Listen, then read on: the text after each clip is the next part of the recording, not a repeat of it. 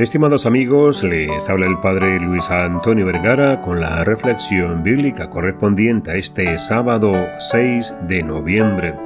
El Evangelio está tomado de San Lucas capítulo 16 del 9 al 15.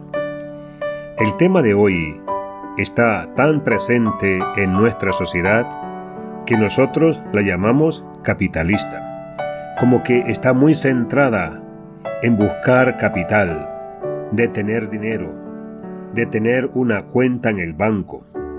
Contratemos esta situación con la que nosotros nos hemos acostumbrado ya a vivir, con lo que Jesús le dice a los discípulos cuando se van a predicar el Evangelio. Les ordenó que no llevaran para el camino más que un bastón, ni pan, ni alforja, ni dinero.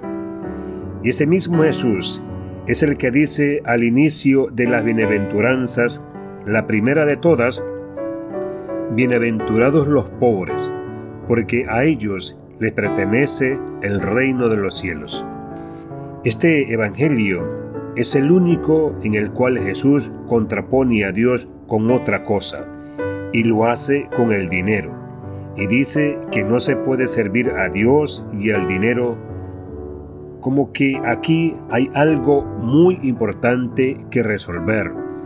Porque si no resolvemos esto, nuestro corazón está apegado al dinero, tarde o temprano Dios va a perder. No se puede servir a dos señores.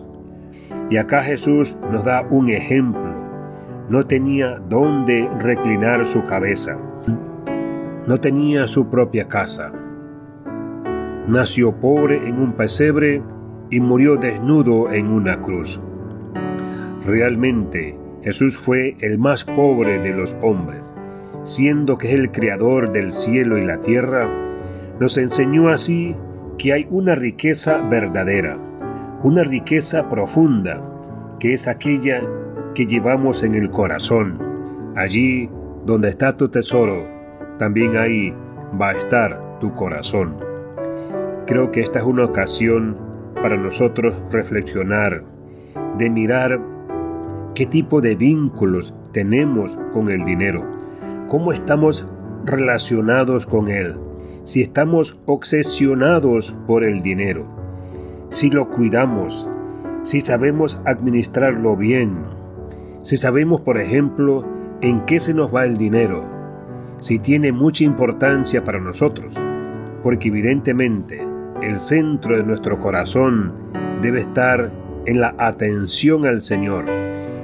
Y no se puede servir a ambos señores, a Dios y al dinero.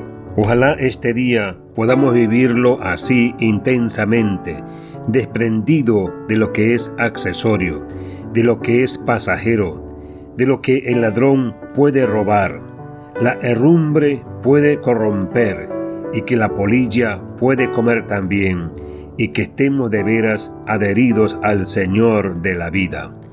Que Dios les bendiga a todos.